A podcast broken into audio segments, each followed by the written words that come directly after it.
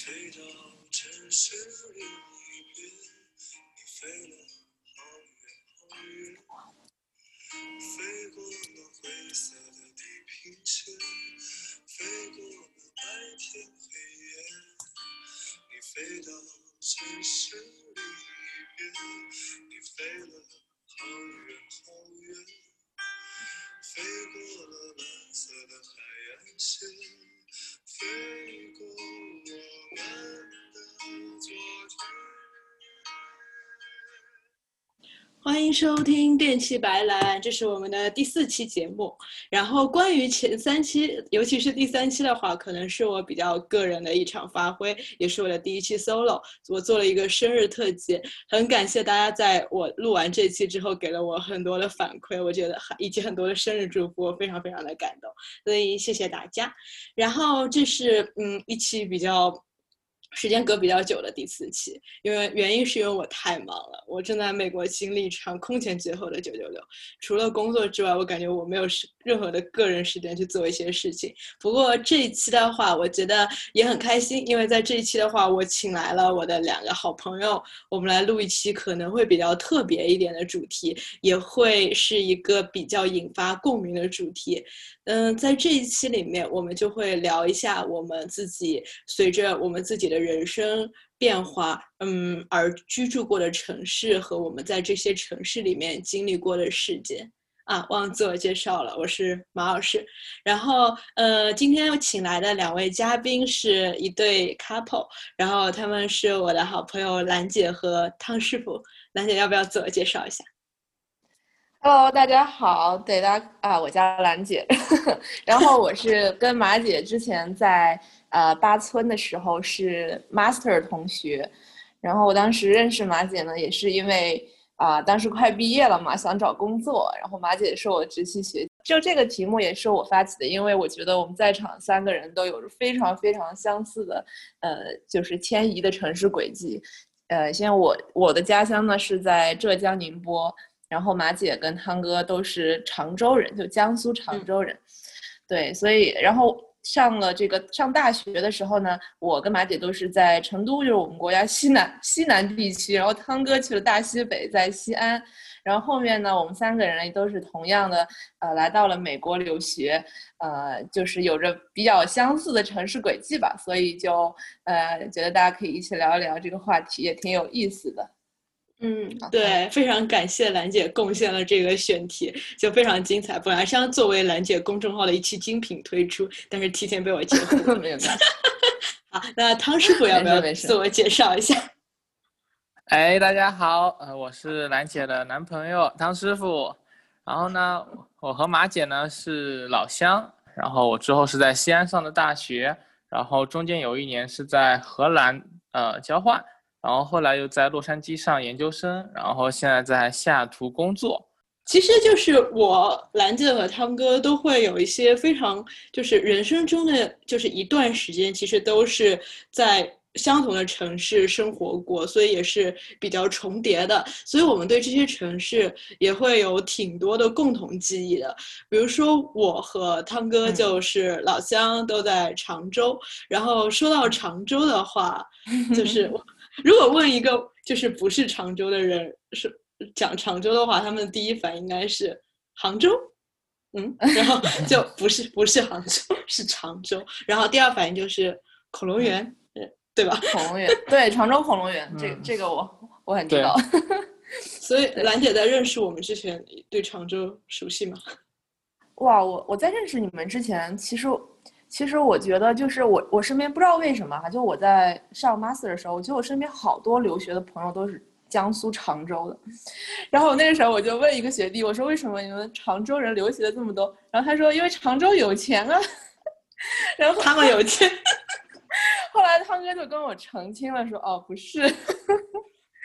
对，然后嗯，我也不知道为什么，就是嗯，对，就是常州，反正在我印象里就是一个苏南的城市，对，因为兰姐以前文科生嘛，然后对，知道嗯常州在苏南，然后就就反正感觉，呃，就拿我的家乡浙江，呃，跟这个江苏比的话。呃，因为我我自己感觉浙江是一个就是民营经济可能比较发发达的地方。对我周围从小到大，我生生长环境嘛，都是一些可能爸妈是个体户啊，或者爸妈是这种就是小企业主啊，然后这样的一种角色。然后我感觉就是江苏常州这边的话，包括呃汤哥的妈妈认识那群妈妈们，就是他们普遍都是在国企工作，然后他们的小孩都是。呃，都是就是出出国留学的比较多，然后都是有一种就是都学习都还挺好的。对我觉得江苏人就是学习好像在这方面可能比浙江人还是还会更重视一些。我会有这样的一种感觉，就是我感觉我浙江的一些同学，他们在我这个年纪很多就自己做小生意了什么的，但是江苏的同学很多还是在国外。对，这可能是我非常狭隘的一些，就是对，就是基于我身边的这个。同学产生的一些地域印象吧，也不完全正确。就是我觉得，就是可能大家会有对某一个地方出来的人会有一定的 stereotype。刻板印象，所以，但是，对，就是这种感觉，所以就会一般就会以贴标签的形式去定义这个地方的人，然后，所以俗称地图炮。其实我觉得大部分情况下，可能就是还是会多少会有这样一个群体，真的会有这样一个群体特征在这里。而且就是如果说教育就是比较会读书或教育抓得狠的话，我觉得其实可能是被逼的。所以，啊，对 对对，这个。其实对，就其实聊这个话题呢，我还是蛮怕，就是聊成那种就是地域黑的，因为 对，好怕。对，这这个这个是也是我自己不太喜欢那个东西。但是我觉得确实有时候就是，呃，一方水土就是养一方人，就也不是说哪一个地方的人是有优劣的，哪哪个地方人优，哪个地方人劣，而是说每一个地方它可能它的这个从历史底层的历史文化，然后经济基础，然后整个就是。发展就是人人发展的这个轨迹，整个的都都不太一样。对，会选择不同的生活方式。就比如说，我们聊到兰姐的家乡宁波的话，我可能对宁波没有一个就是特别清晰的关于宁波的印象。你们应该是属于浙北，所所以浙江有没有像江苏这样，就是分南北这样子？呃，有有有，其实哦，其实我记得历史上就是我忘了在哪个朝代，就是浙江的北边和江苏的南边，东吴吧？对对，其实是属于一个行行政区划的。嗯，所以在我们浙江省，就是浙北和浙南会有一些差异。然后浙呃宁波的话，应该是属于浙北这这一带的，所以就是浙北地区的人和苏南地区的人生活习惯上，从饮食啊，然后各个方面其实都有一点相似。就是我说起，如果对宁波印象是没有特定印象，但是我。可能对这边有群体印象，就觉得大家都很有钱，就是感觉就是大家都会就是比较有做，就像你刚刚所所说的，就是做生意的头脑吧，就更多有经商的头脑，所以很多人就比如说宁波或者是温州，就给我的感觉可能会相对的一致，就是可能会从做一些小生意开始，然后最后就变成了马爸爸这种感觉。嗯，其呃有有就是呃是怎么说呢？就是我我就比较怕说成。说成一个就是地域的这个标签，就那我还是尝试说一下，对，因为我觉得是这样子，就是浙江确实是就宁波、温州这样的一些地区，它早期就是刚好就赶上中国的，比如说二零零零年到二零一零年这段时间发展非常的快，所以就是呃，可能就是宁波、浙温州这一带的一些人嘛，就通过做生意，不管大生意、小生意，出口贸易也好。然后他都能够就是做出一点财富来，嗯，但是其实现在中国这个人口红利在慢慢的消失。其实我们的父辈，我能很明显的感觉到，我身边的浙江同学，呃，尤其是做这种小生意的，呃，就可以说我们家吧，就我们家是最典型的，就这种家，我们的家长会有一种恐慌感，就是因为人口红利在消失，然后很多的红利都在消失，并且我们并不像就是。呃，很多国企的这个父母，他们能够有稳定的，就是退休退休以后的那个叫什么，就是社退休金呃退休金，对，没有没有这样的一些职工保险，对，没有这样的一些没有这样的一些保障，所以我们的父辈一代可能就会很恐慌，就。如果生意做得好，那还好，但是做生意也是有很大风险的。我身边也是有很多同学，就是也不是很多，有一些同学家里做生意破产的什么的，嗯，呃，甚至留学留到一半回去帮家里处理债务问题、打官司的，这样是蛮多的。所以我觉得浙江就是一个比较，嗯，选择了风险，就是风险高嘛，这样有。会有人就是财富比较多，但是也会有人就是家道中落。家道中落的人其实不少的，所以对于我们这样的一个留学留学群体而言，就是怎么说呢？你也不能说所有浙江人都很有钱，因为因为确实。对，特别是像我这样的，呃，其实我还不算独生子女嘛。就是如果说有一些独生子女的浙江小孩在美国，啊，那他们父母又没有退休金，他们也没有兄弟姐妹，他们就会开始比较担心父母的这个养老问题，就就会有这样的一些问题的这个这个出现。对，所以我们刚刚聊完了，就是自己的家乡，也就是聊了一下。所谓的江南和浙北地区的不同，然后其实我们三个生活中很也是轨迹会有很多很相似的地方，比如说我们上大学，我和兰姐都是从我们这种江浙沪跑到了成都，然后堂哥是去跑到了西安去西北了，所以。就是都到西部，其实对我们来说应该也会冲击挺大的。就像我当时一到成都，会觉得哇，这个生活就好不一样啊，和我们家那边。为什么就是十五块钱就可以有无限加鱼的火锅鱼吃？这是我的第一印象。然后 我就觉得天哪，就就就这个也太舒服了。然后就说生活是就是同样的钱在那边可以过得非常的滋润，而且就是对我觉得。常州的话，已经算是就是东部这样的经济发展程度里面一个比较安逸的地方。但到成都，我发现，如果说原来我是慢走的话，我在成都可以躺着，然后哎，真的真的很太开心了，真的很开心。我那个时候在成都，就我就坐那个出租车嘛，然后出租车司机 就说就说，哎呀，我们为什么要攒钱呢？就给我营销，给我洗脑他的那种。随遇而安的那种佛系的生活观，然后就是说我一个月呃赚六千块钱，那我宁愿我我我根本就不想去把这些钱就是用来买房啊、炒房啊，我拿这个钱去吃火锅、去抽烟多好啊！为什么要把这个钱花在其他地方上面？我我记忆很深的就是我当时在成都的时候，我本科的一个室友。对，然后他，我觉得他挺非常聪明，对，但是，嗯，就是他很聪明的同时，身上，嗯，有也有一种就是很闲云野鹤的态度，就是非常让我羡慕，对。然后他爸爸当时是攀枝花普洱茶协会会长，然后他每天的生活呢，就是在那里就是泡泡茶，然后进山采茶，然后烤那个茶艺。茶艺师的证，然后每天就是一回到宿舍就开始敷面膜，然后买各种美容仪，就是生活非常的闲云野鹤。对，但是他又很有那种嗯，很有人情味儿吧。其实我我觉得成都的很多人其实给我的感觉都很有人情味道，所以是我为什么很怀念这个城市的地方。感觉我在浙江可能这个味道会。淡了一点，对，这个是我来西部给我感受非常好的一个地方。对，我觉得成都就是给我的感觉就是节奏很慢。上本科的时候，我记得特别深，我那个时候，哎，大大一还是大二，然后最后一节课是什么货币金融学，然后那节课我听特别不好，因为我总是在想我放学以后要去我们学校东门吃什么东西。我也是。我可能每一每一节四下午最后一节课都在想今天晚上吃啥，然后就会跟我朋友之类的就是讨论，然后在课上讨论。就我觉得我大学显然就没有好好读，就只是在吃玩然后混日子中度过。对，因为因为太好吃了，就是而且很便宜嘛。那同样去了西部西部，但是西北地区的汤哥又会觉得跟我们老家有什么区别啊？刚刚兰姐一提到成都，然后眼睛里发光，然后在那里回忆成都的美食。但作为西北生活的我来说，可能就没有成都那么好的。西北很好吃。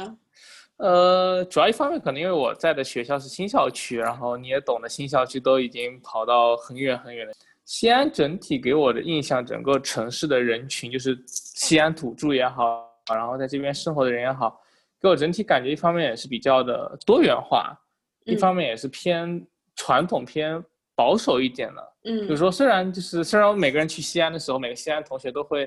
拿一副智障的眼神看着，因为好像每个人刚到西安的同学都会觉得西安人是住在窑洞里的，然后他们每个人的兴趣爱好都是安塞腰鼓，就是可能给两根棍子就能跟你跳起来一样，其实不是的啊，然后。然后，但是成都人爱打麻将是真的，他成都人爱好是打麻将，这个是不是刻板印象？这是真的。OK，你对啊，所以我们寝室都三缺一嘛，因为我浙江人。OK，对，然后但对，所以这点就可能就西安上会很多人，因为我觉得很多人可能西安也是最近几年可能因为抖音的原因而变成个网红城市，可能再往前，在我刚去上大学的时候，那时候可能互联网这种传播还没有那么发达，然后大家对于西安的印象可能去之前会大家非常的觉得可能是个西北重镇，然后是一个中国西南呃西北地区的一个门户吧，然后嗯。往上往北，因为它从地理位置上来讲，六朝古都，然后地处那个很中心的一个位置啊，然后，但其实去了那边你会发现，其实西安这个城市是属于一个非常非常适合旅游的一个城市，因为西安这个城市怎讲，就是因为可能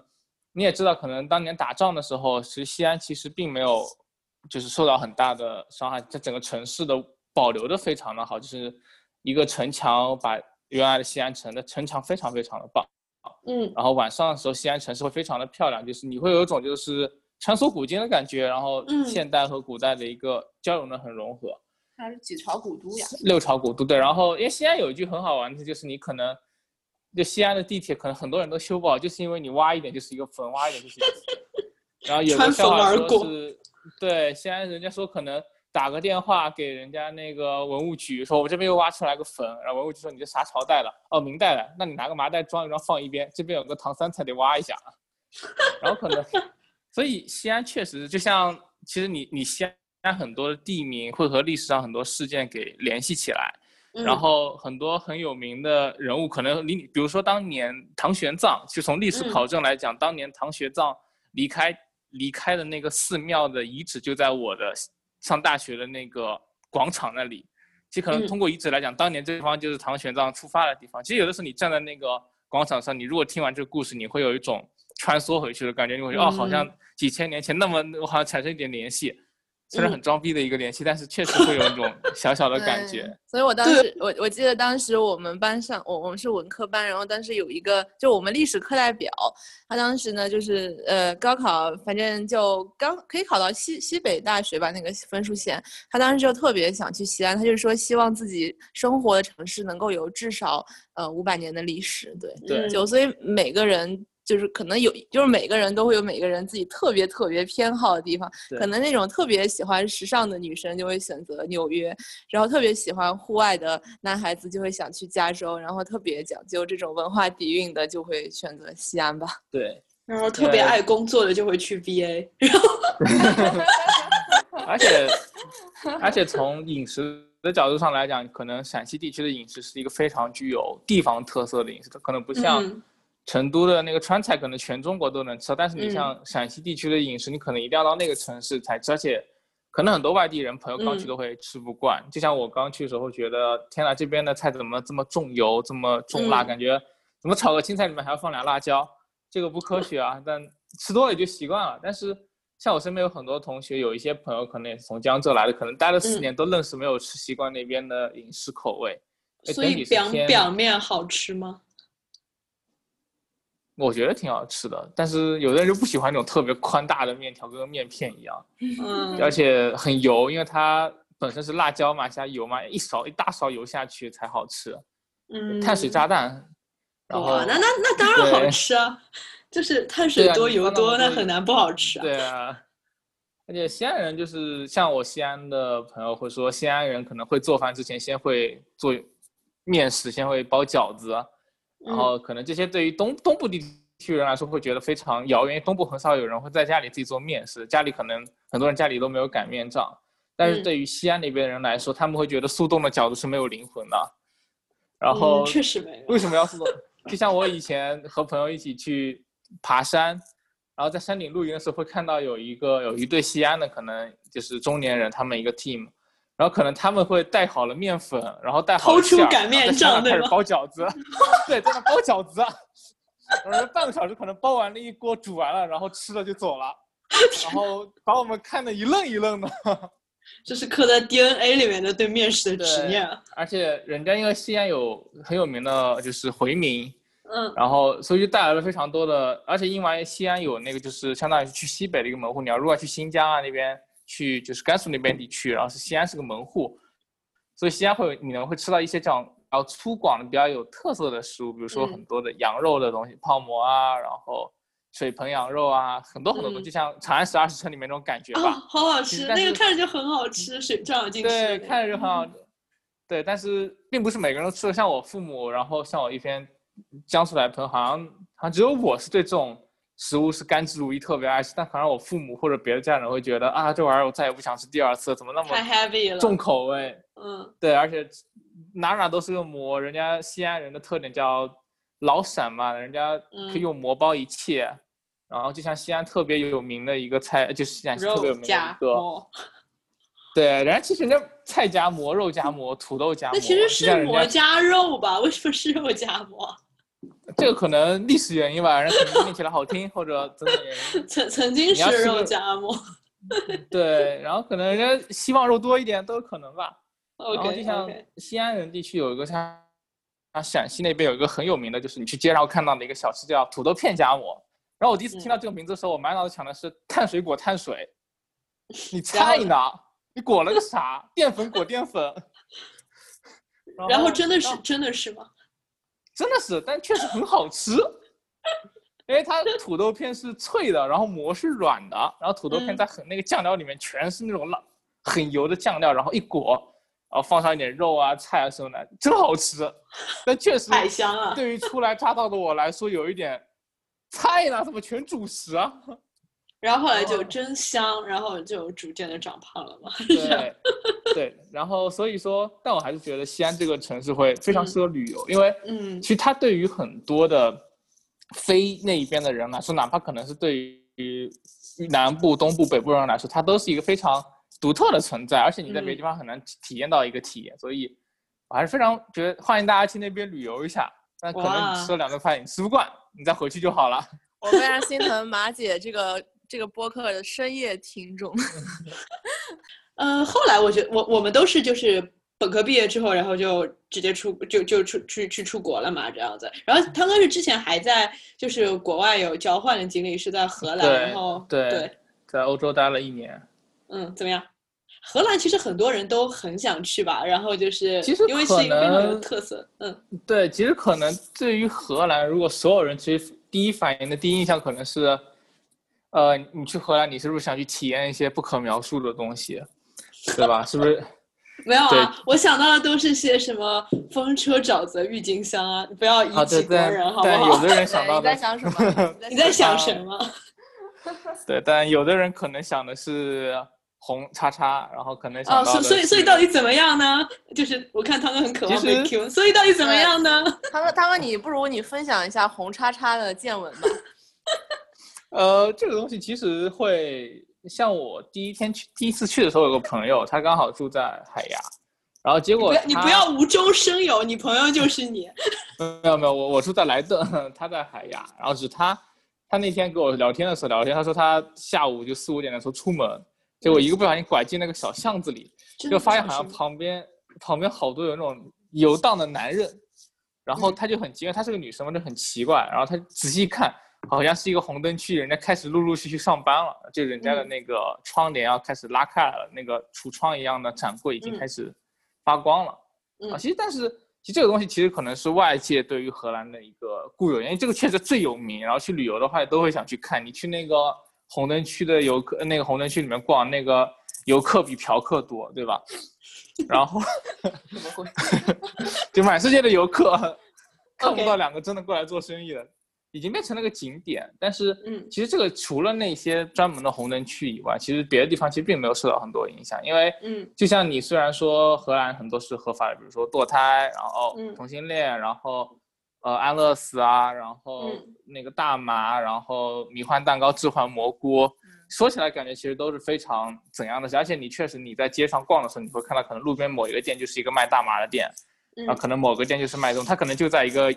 景区边上，有人在那边飞叶子，嗨得一塌糊涂。嗯但是，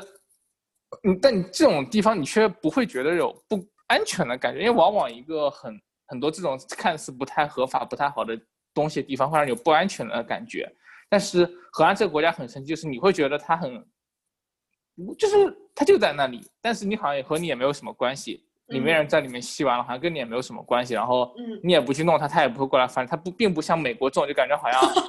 拉踩美国，随时就对，关就像嗨了教官打你一顿，现在对嗨了对对教官问你要但那钱了。边人你会觉得很克制，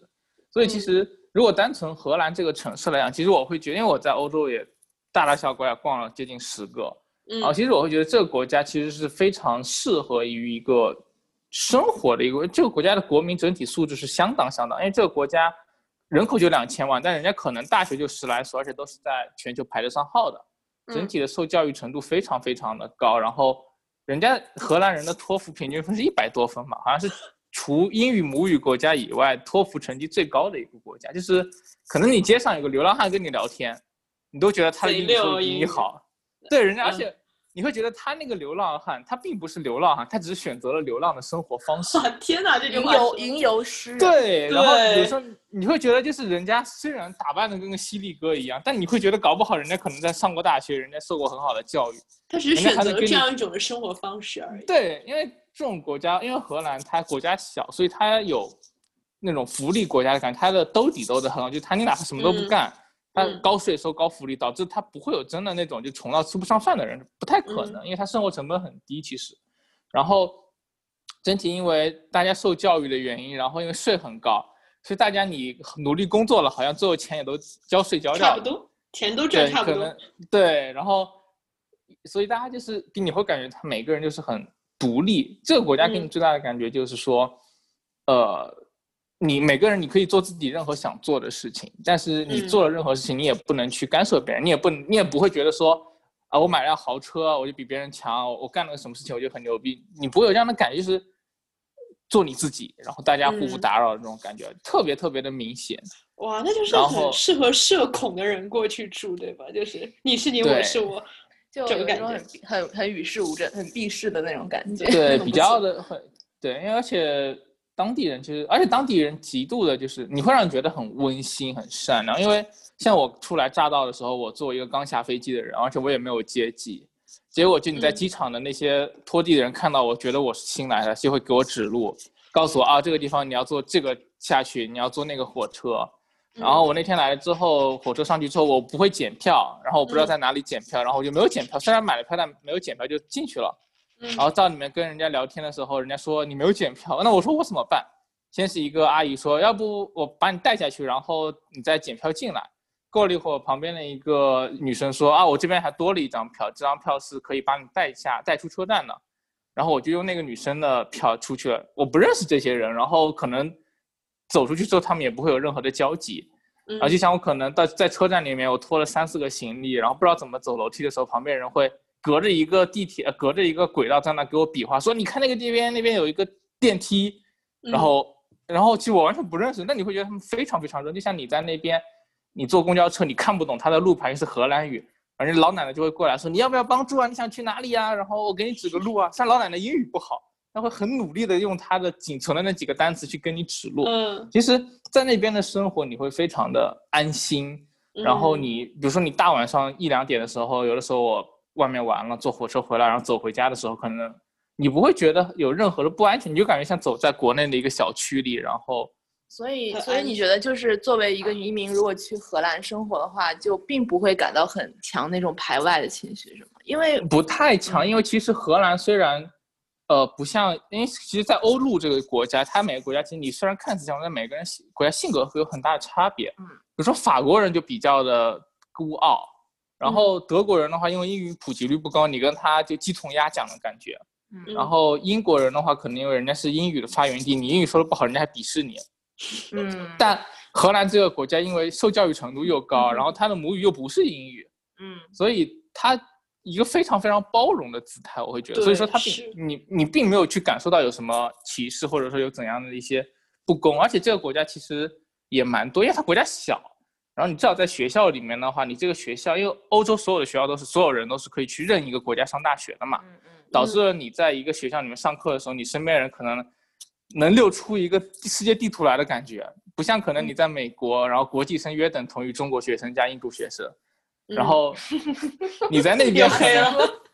扎心了。对，但你在那边可能真的就是你身边的国际生都是来自于可能欧洲的学生，嗯。对，欧洲的学生特别多，然后可能，但你在荷兰这个国家，我觉得这样一个国家非常适合你留学。第一，它学费嗯很便宜，然后第二就是因为那边旅游很便宜，你可以花很少的钱去整个欧洲玩，而且欧洲肯定是很好玩、很好玩、很好玩，又便宜又好玩。不过刚刚既然我们已经黑到美国了，那我们就再黑一下美国。然后后来殊途同归敌，然后我和兰姐还有汤哥几乎同时来到了美国，应该是几乎同时，我觉得。然后我和其实我我我我我跟兰姐其实就在不同的校区，我自己其实是在 DC 校区，然后兰姐是 Baltimore 对吧？然后八村对对对，对我我当时选八村，就是我我我听说就主校区在八村嘛，然后因为我当时啊、我还是挺想就是跟其他专业的同学有一些交流。那我住在一个公寓里，然后那里嘛，其实。就有很多不同专业的人，有音乐学院的，然后医学院的，然后嗯工程学院的，然后各种其实都还有一些，所以我当时就经常去他们就是一起做饭啊，然后一起嗯玩啊什么的。就我我觉得这是一个挺不错的体验，因为从我专业的角度来说，我本科是一所就专专业比较专科专性的学专一所专科学校。叫什么？嗯嗯，然后我就想，如果说有机会能就去这种综合性大学，跟不同专业的同学在一起，就是拓宽一下视野，挺好的。所以当时包括就是在在呃，所以我当时在那个公寓里面，比如跟他们一起吃饭的时候，就能看到，比如说医学院的同学，他们可能就他们吃饭的时候，可能看到一个菜，然后就会联想到自己学过的一些什么东西，然后就会用一些很有趣的视角去解嗯释这个问题。对，是的，就是我我我们其实应该都在巴村，起码生活了两年，应该是。就我个人的话，其实就是我刚刚从 DC 这边搬去村里面的时候，我内心是很恐慌的，就是我觉得村里面充满着枪声。暴乱，然后当然我也不是说没有，确实是这样。然后就是就是，毕竟作为美国治安最差的地区之一，这个地方素来平均每天都会有一个人因为枪击而死亡，所以就是听起来非常的耸人听闻。但是我真的搬过去了之后，其实也觉得还好，虽然我在搬离它的时候还是付出了一些代价，然后。啊就是那个那个，就是我在就是离开八村，就当时我因为换了一份工作，离开八村的时候，就是前一个，嗯，就是那应该是我离职前的最后一周。然后我走在八村中大中午的时候，走在八村就是所谓最繁华的 Inner Harbor 地区，然后走在路上，然后突然之间旁边有一个就是黑人哥哥骑着自行车过来，然后把我手中的手机。那个公司的那个门卡，还有我的信用卡一把夺走，然后 好对，就是对我就是在离开巴村的前一周付出了这样的学费的代价。就是我感觉我在巴村 待的那两年其实都还好，就都也没有感觉到有特别让人不安的地方。但是但是在我离离开巴村之前，我还是付出了一些学费，而且就最为搞笑的是，是的然后我竟然就是我我竟然当时还追着他跑了两条街，然后 我真的好好勇敢。我真的好火啊！然后我碰到了一堆就是附近的中国学生，然后我跟他们讲了我的情况，然后那那边的男生又帮我又追出去了两条街，然后当然结果是没有追到了。后来他们帮我报警，然后报警之后警察来了，又过了两分钟直升机来了。就是我觉得巴村还是，对巴村还是就是很搞笑的，就是因为竟然直升机就来了，来了之后他就在。那个整个 harbor 的上空就是象征性的转了两圈，然后就没有了。就是毕竟那个就是抢我手机的人他是骑自行车嘛，我觉得就是用直升机来看自行车这个事情真的不太可。然后所以所以当然就后来就没有，然后就报了个案，然后我然后我就。被那几个中国学生送回了公司，然后送回了公司，我跟前台，我我不是进不去了嘛，然后我因为我门卡被嗯拿走了，手机什么的都没有，然后我就进不嗯去了，然后然后然后然后然后我跟前台讲了这个事情，然后前台打了嗯一个电话，讲的第一句话是先注销他的门卡，我去，好淡定对，非常淡定把我的门卡注销了。然后过一会儿，我们公司的那个安保的大妈过来了，过来看我，然后她跟我说说说啊，就是就是真的很 feel sorry about it，就就是你很不幸，真的很不好意思。然后说然后说那就看在你这么可怜的份上，本来补这个卡要十块钱，我就不收你的了。然后天哪！大妈那个自由裁决权非常大，真的真的真的，然后就就就只要然后然后他就把我带上去，然后跟我同事讲了，然后我同事后来就是反正后来也陪我去就交了朋友。就是帮我交了我朋友，然后下午去搞定了手机啊、信用卡啊之类的这些东西。反正就是在离开八村之前付出了一些代价。就更为搞笑的是，就是那个卡的门卡的制作周期是五天嘛，然后大概到下周尾，就是我在前四的 last day 的时候，然后他把他的门卡给新的门卡给了我，然后我下午又把它还回去了。所以就 真的惊心动魄，确确实惊心动魄。是的，我我当时住的那个公寓也也是，就下面就是一群哎一群哦，你们那黑哥哥吓人，你们那边很吓人。对啊，就有人出门，然后出门他他出门去买了一个 Dunkin Donuts，然后他走到了这个公交车站旁边，然后就有人就有一个流浪汉出来，好像他他说是拿着枪对准他，然后说放下你手中的食物。然后他用枪去打劫 donuts，对啊，叫这什么？对啊，杀鸡用宰牛刀。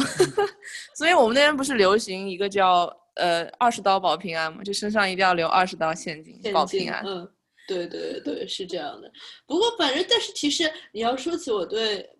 八村印象，其实我觉得我对八村印象相当好，好的超过超过我的预期，就导致我搬回来之后，我实际上还是觉得八村很不错。我觉得首先八村有我觉得很好吃的东西，然后就是它虽然大大部分东西都不好吃，但是 就是偶尔会有非常惊艳的存在。然后第二，我觉得其实八村很漂亮，就是虽然八村对对八村真的很漂亮的一个地方。对，阿尔蒂摩是的，嗯。对我当时就是上下班那条路，就是沿着那个 Harbor 走嘛，然后就是每天上下上班和下班都是非常就是快乐、赏心悦目的一个存在，就是海从海一座海景房走到另外一座海景房，然后就路路上都是沿着，对对对，就非常的开心。但是就是现在的话，就只是就是在路上开车而已，甚至现在已经车都不用开了，就在家，所以就觉得那个时候上班体验是非常不错。哎，上班的时候可以一天下来散三场步，然后再就很。开心那个时候，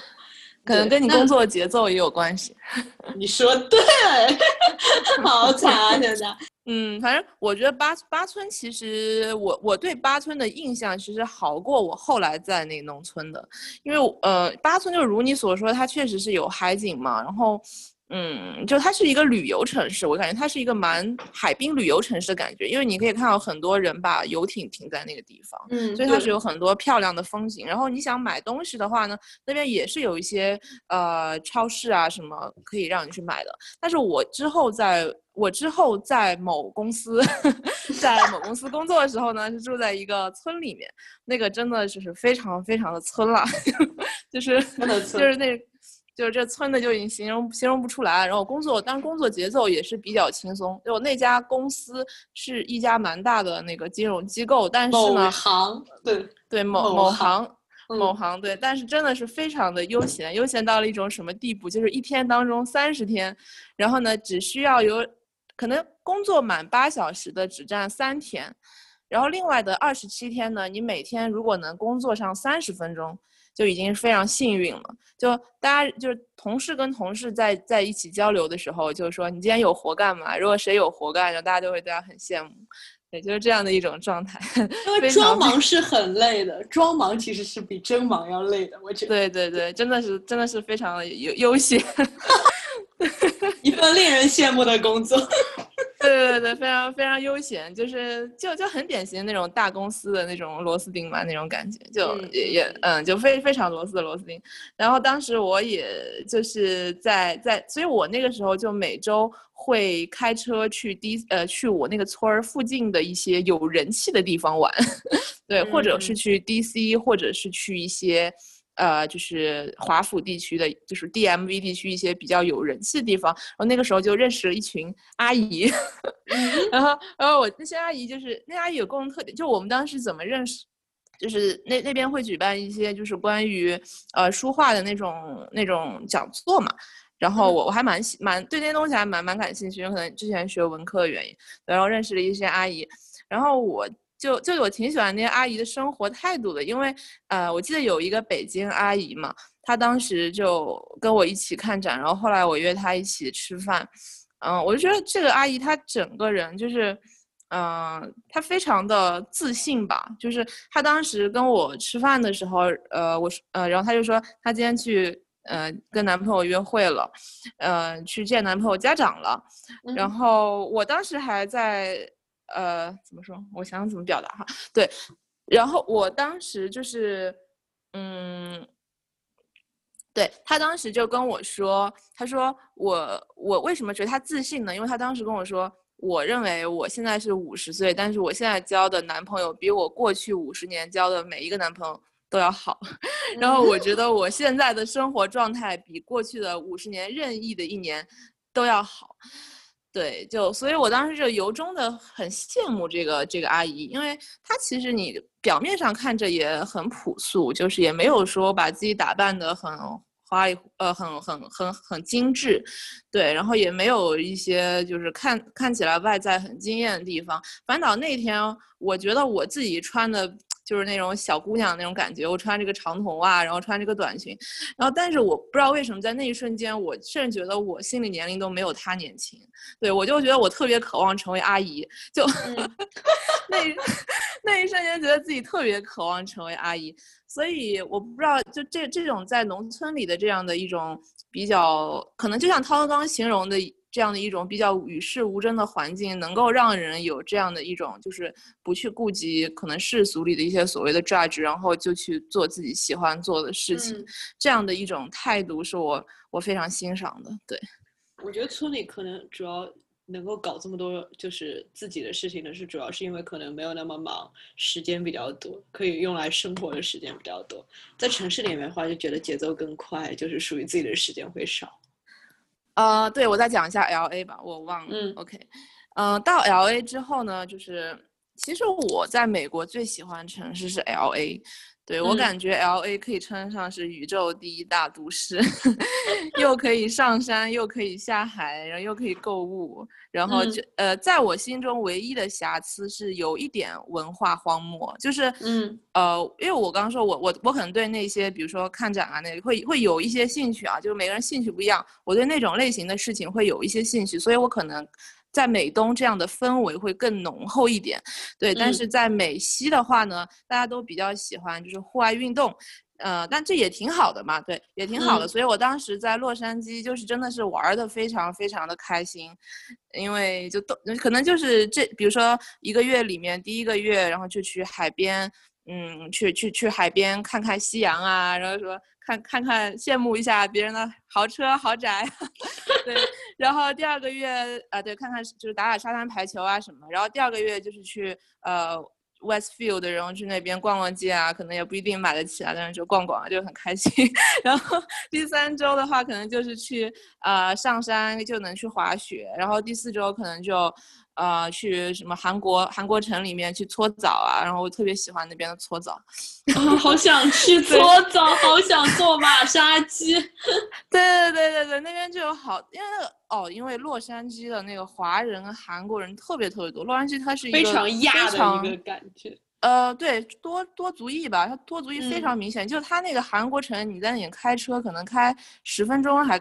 开可能开个十分钟还开不到头，你看那个中国城也是开个十分钟还开不到头。就它的中国城不仅仅像其他的城市是一条街的概念，它就真的是一个城市的概念。对，所以作为嗯中国人的话，就生活在 L A 真的是就挺开心的。然后那边的中餐也很好吃，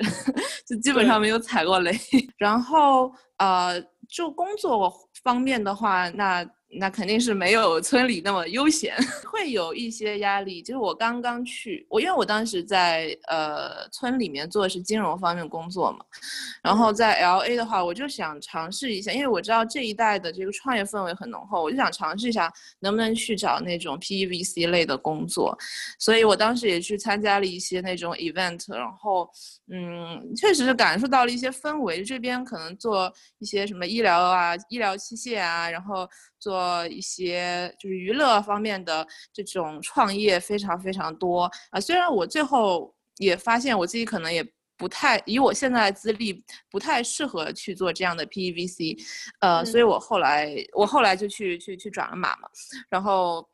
太棒了！呃就是兰姐这颗这个都可以再讲一集，我们可以埋一个彩蛋在这里。OK，我我继续讲那个 LA，对 LA 地区的这个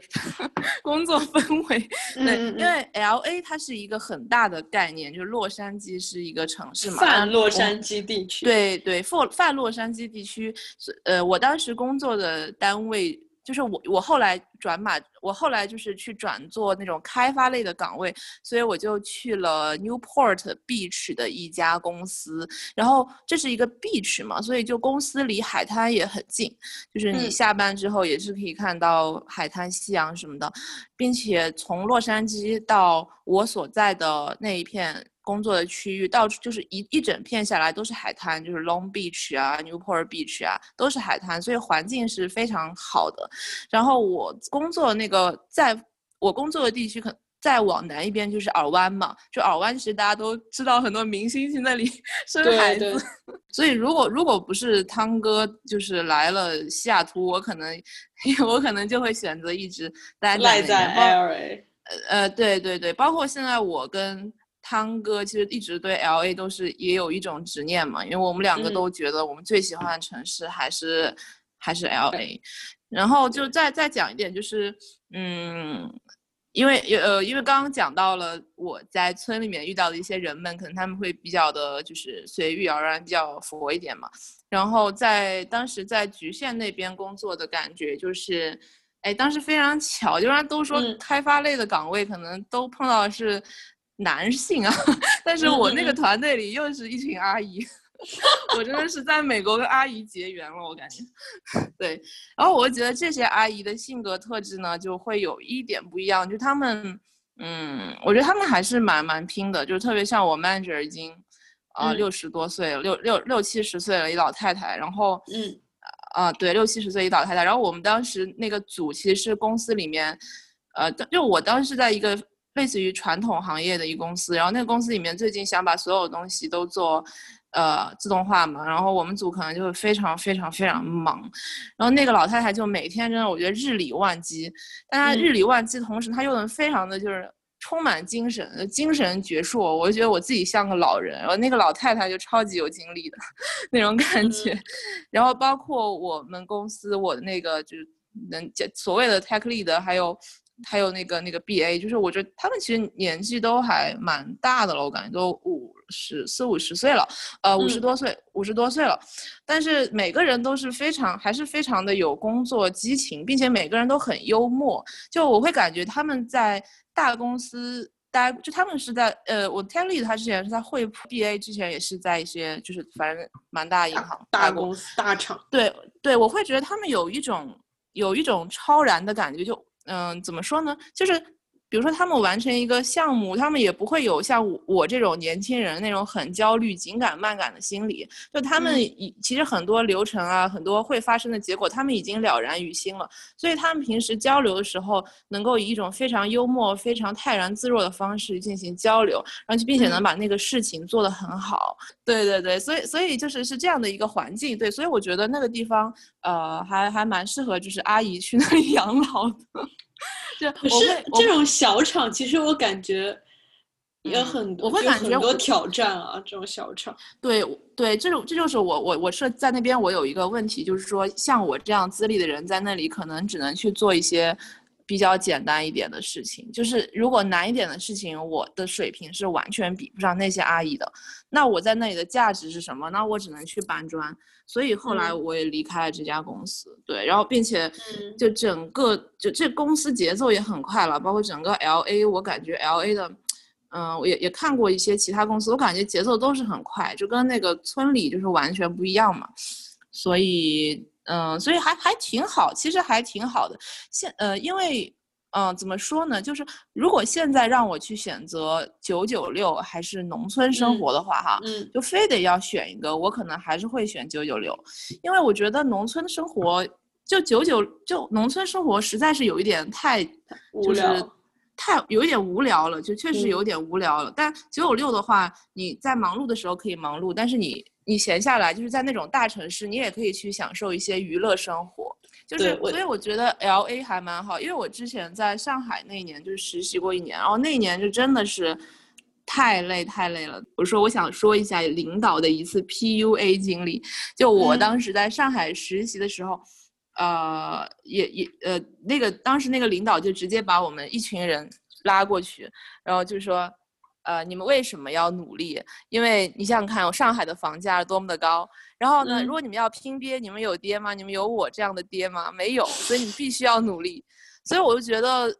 在上海，就是我不知道我是不是以偏概全了。我感觉在很多一线城市，就是如果说人的进步是以这样的一种焦虑的方式、压力的方式去让人进步，这其实是很不阳光的一种方式。就是你心里的那种焦虑感会越积越大。但是，对但是美对，就美国这里会稍微好一点，因为节奏没有这么快，你可以在焦虑的同时，你稍微放空一下，就是再思考一下也好，怎么样一下也好，劳逸结合一下也好，你不会整个人被炸得很干。然后，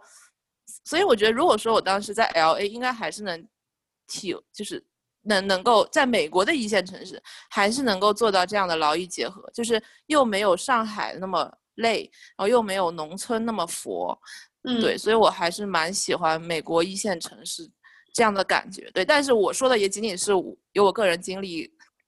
感受到的哈，就是可嗯能其他人在其他的一线城市也有不一样的经历。对，对总体还是一线城市还是有趋向性的。就像我现，但我知道就是人其实都是挺贱的。就是我现在就是最近这个月经常九九六，然后我在九九六的时候，我就疯狂想念我前四那种悠闲的生活。但如果在我前四，我有的时候。比如说工作对上没有那么饱和，我又希望我自己能够找更多的事情干，找更多的进步空间，这样子，所以就是永不满足，忙起来想闲，闲起来又想忙，永不满足，人就是这么贱。对，不过对对，汤哥应该在 L 还 A 在是那会儿是做学生的话，现在可能心态会有点不一样，因为学生可能可支配时间更多一点。其实并没有吧，因为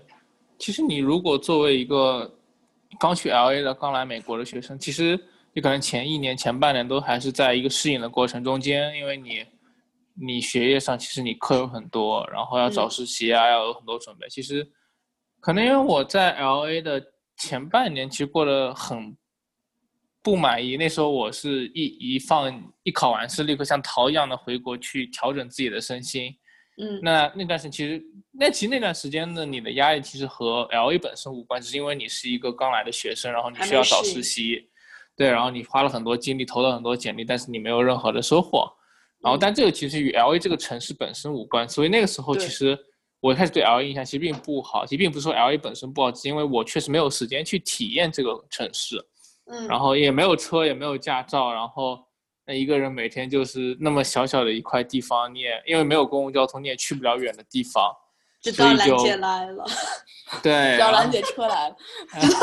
对，因为其实 L A 这个城市所有的一切好的前提是你有一辆车，你得会开车，不嫌麻烦，能够随时随地。因为 L A 这个城市因为摊大饼一样的城市，你可能半个小时、一个小时都不会觉得怎样，你可能有的时候四十分钟的路程就说走就走了。对但，是，对，所以但接下来，其实如果从后半年，就是你找到了实习，然后拿了 return offer 都定下来了之后，其实那段时间你才开始真正的有机会去体验一下，而且也不是一个人了，最主要是有女朋友了。哎呀，对这句话帮我剪掉，谢谢。然后 然后，然后，最主要是因为你一个人去玩，很多东西挺没意思的。你就像你一个人跑天文台去看，人家都嗯是成群结队的，你一个人看着天上一轮明月，脚下一片光明，你一个人，那个画面也确实不是那么的让人舒的。对你，你确实不是很好，对吧？而且你我觉得还行。对啊，我也觉得还行。我觉得好做作，何必呢？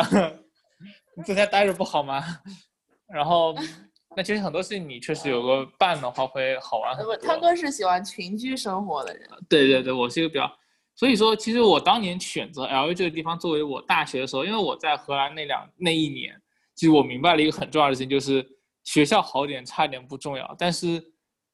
虽然荷兰那边很好玩，但你不可能三百六十五天都在外面玩，你还是绝大部分时间是要在那个小城市生活。对，造成结果就是，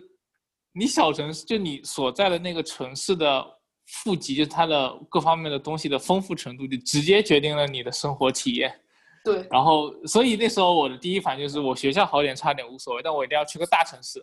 我不想再在嗯村里待了，我受不了了，我想去个有中餐的地方。你想象一个在一个连锁中堂鸡都没有的地方，我好歹有个 Panda Express 吧，对吧？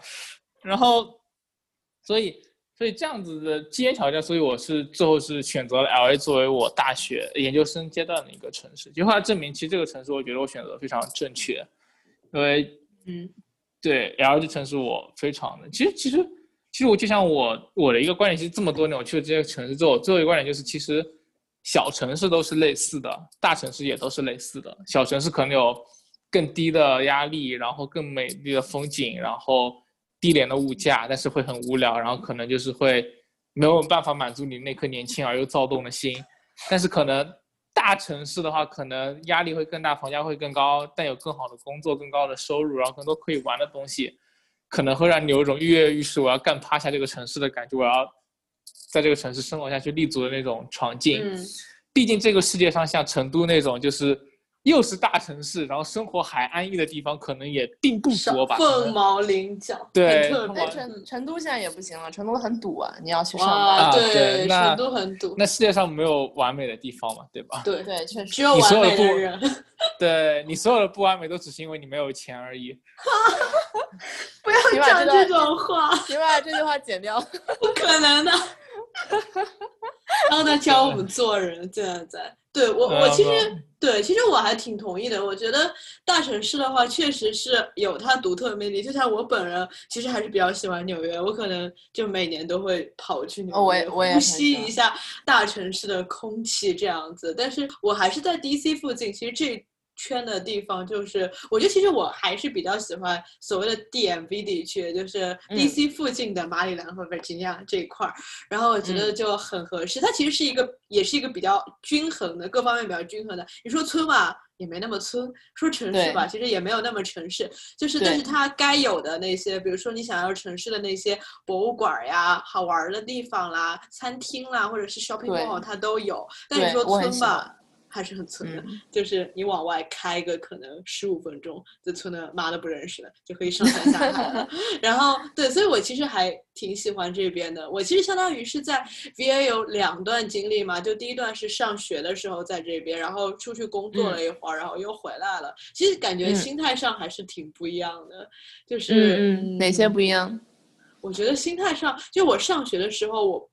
我觉得就是我会嗯更享受这个城市。就上学的时候，我会更想出去玩，但是工作之后我就不想出去玩了。我不知道为什么，就非常更宅了。我整个人变得更宅了，就是更不愿意探索世界了。就是尤其是我，但我以前都没有车，上学时候都没有车，我都很愿意，比如说打车去有一些地方走走看看之类的，就哪怕就是来回还啊挺远的之类的。但我现在就有车，哎，我也想躺着。我们曾经的共同好友曾姐、啊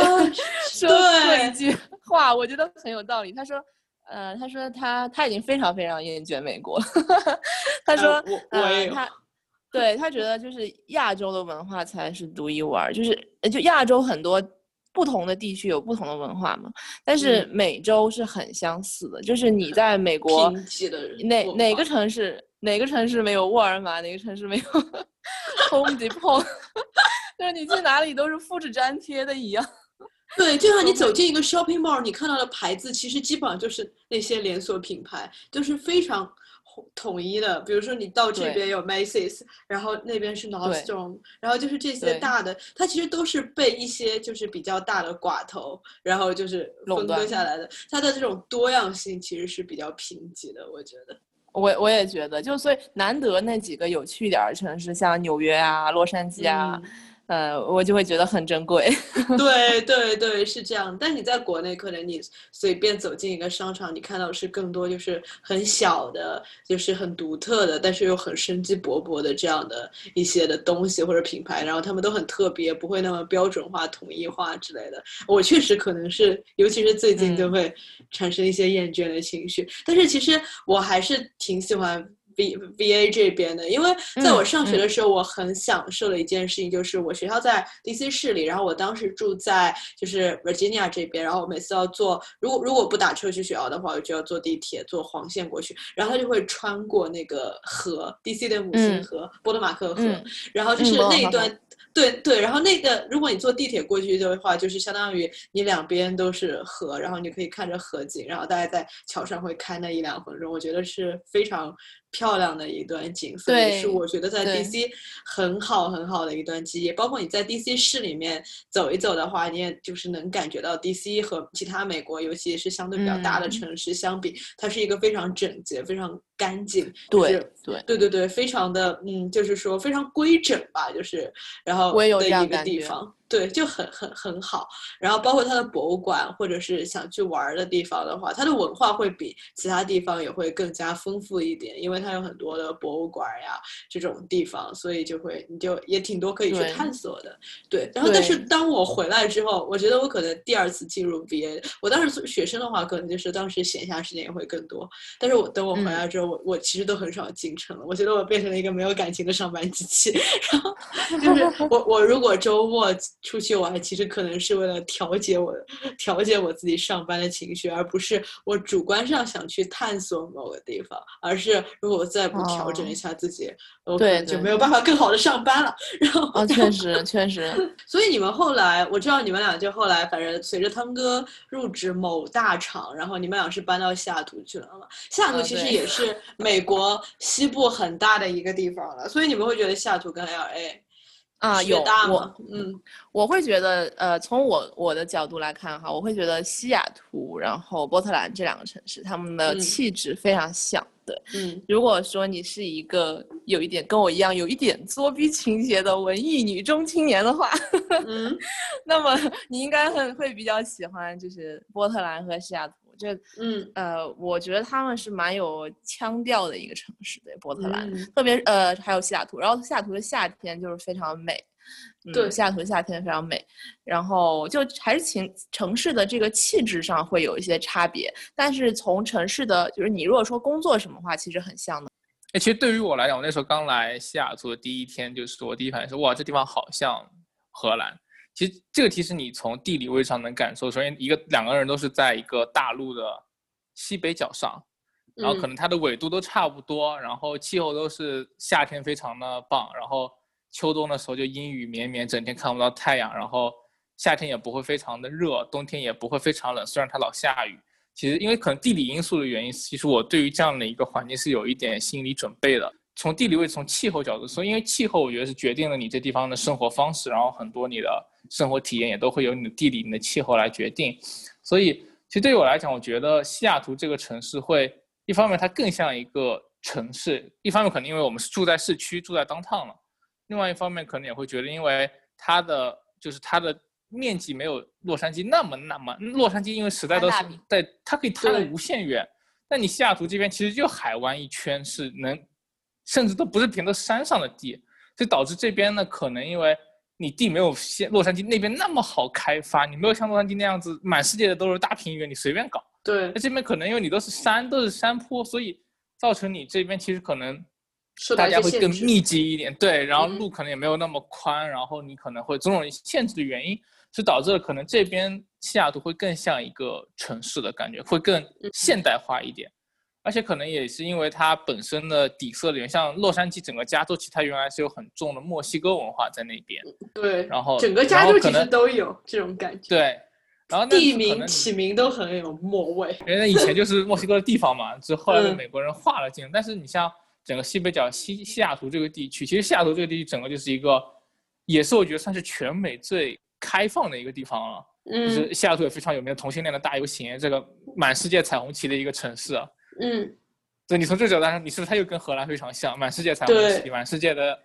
亦庄小姐姐，对吧？嗯然后所以说这个城市给我的感觉是，我会有一种熟悉的感觉，因为我会觉得它的气质和那个我在曾经待过一年地方很像。然后，但是其实如果从个人感受来讲，如果抛开了工作因素来讲，可能洛杉矶会更多元化一点，洛杉矶的华人社区会更亚洲文化，华人社区啊，韩国、日本、中国人会更多一点。嗯，然后因为而且因为两个城市的体量原因，然后洛杉矶是个千万级别的都市区，但是可能西雅图只是一个百万级别的，对然后可能人口上的对人口上的差异也会造成了一些体验，比如说有些东西可能洛杉矶就会有，但西雅图可能就不怎么会有，因为可能它人口没有到那个级别，就不会诞生这样的服务。然后比如说有些事情，比如说像 KTV，比如说你嗯在洛杉矶，你可以很轻易的找到那种 KTV 唱歌的地方，而且很现代。那可能你在西雅图地区可能就没有那么多，因为西雅图其实也是因为随着这两年这边的大厂招了很多年轻的华人程序员，对，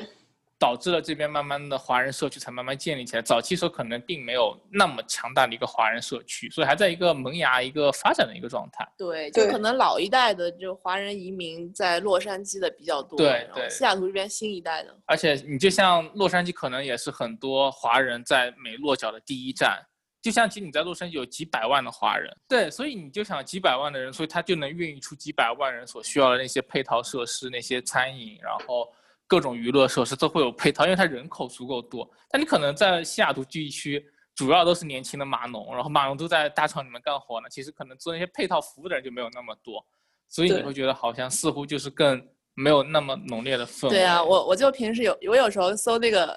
某红书，某书，对，因为因为我每次就是吃饭去去餐厅的时候，我在某书上看那个攻略嘛，然嗯后搜到都是温哥华的，对，但是我会觉得，就是说，其实你城市本身这个东西，其实因为我们每个人选择城市理由，往往可能并不是因为你这个城市嘛，而是因为你不得不去这个城市，所以你才去了。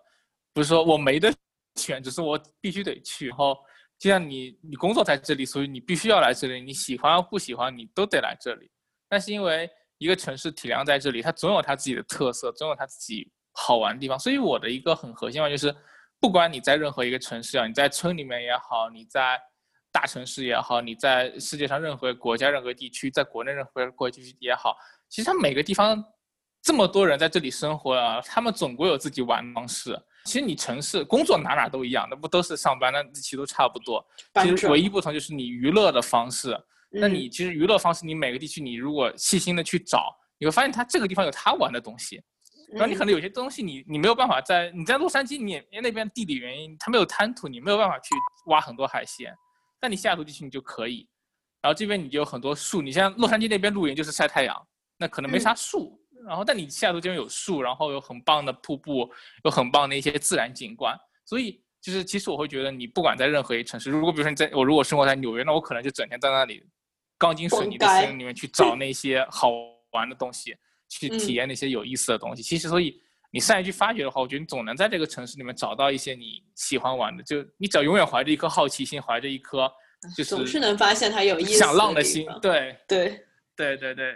所以会觉得其实其实对，其实汤哥工作以后也没有以前那么浪，对工作以真后还的是有一点社会人的压力的。我跟你说，工作之后真的会削弱人的有趣程度，你就整个人就会充满着一股社畜的味道。真的，我现在感觉我自己醋味很浓，你知道吗？就是我们可能就是本来在一个朋友的局上，然后我们本来在聊一些，就是可能以前就会聊一些让人开心的事情，结果后来这个话题就会跑着跑着跑去聊工作了。对聊天呃三大宝，对吧？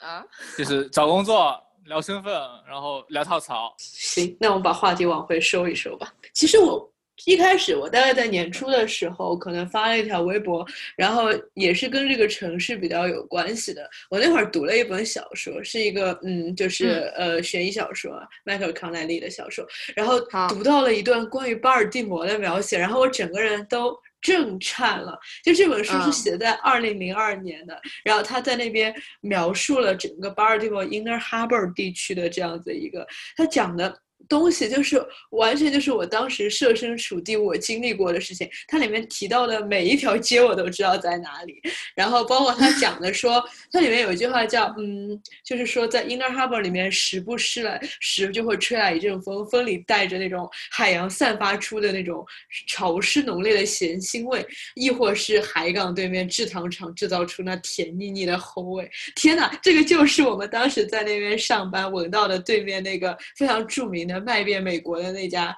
厂叫什么 Domino 那个糖厂、那种糖精的味道。对，就以前 他们可能会把车停在对面的一个河对面的停车场，就一个巴村特色叫 Water Taxi，然后你可以坐船，你把车停在对面，然后你坐船渡过整个 Harbor 来上班，然后然后你然后对，然后下班的时候你就对你就坐那个 ferry 再。到那边去取车，然后开走，所以就是在就是那个 ferry 上，就会闻到 Domino 厂飘过来的那个糖精的味道，所以你就会觉得哇，就这个这个本书就一下子就把我带回了带回了我在巴尔的摩的记忆，哪怕他当时这这本书的翻译腔是非常重的，所以就是这就让我感觉到啊，其实我对巴尔的摩还是非常非常有归属感的，我身上打下烙印，然后以后在各种场合。就是可能不经意的 Q 起他们的时候，还是挺有感触的这种感觉。对，好，I agree，对，agree。所以好，好的，那就今天非常非常感谢兰姐和汤哥跟我唠这么多，二位的口才是非常惊人的，非常感谢二位今天过来陪我聊天。然后这就是我们电器白兰的第四期，那就拜拜。好，拜拜，拜拜。你啊你是自在如风的少年飞在天地间比梦还遥远你啊你飞过了流转的时间，归来的时候。是否还有青春的容颜？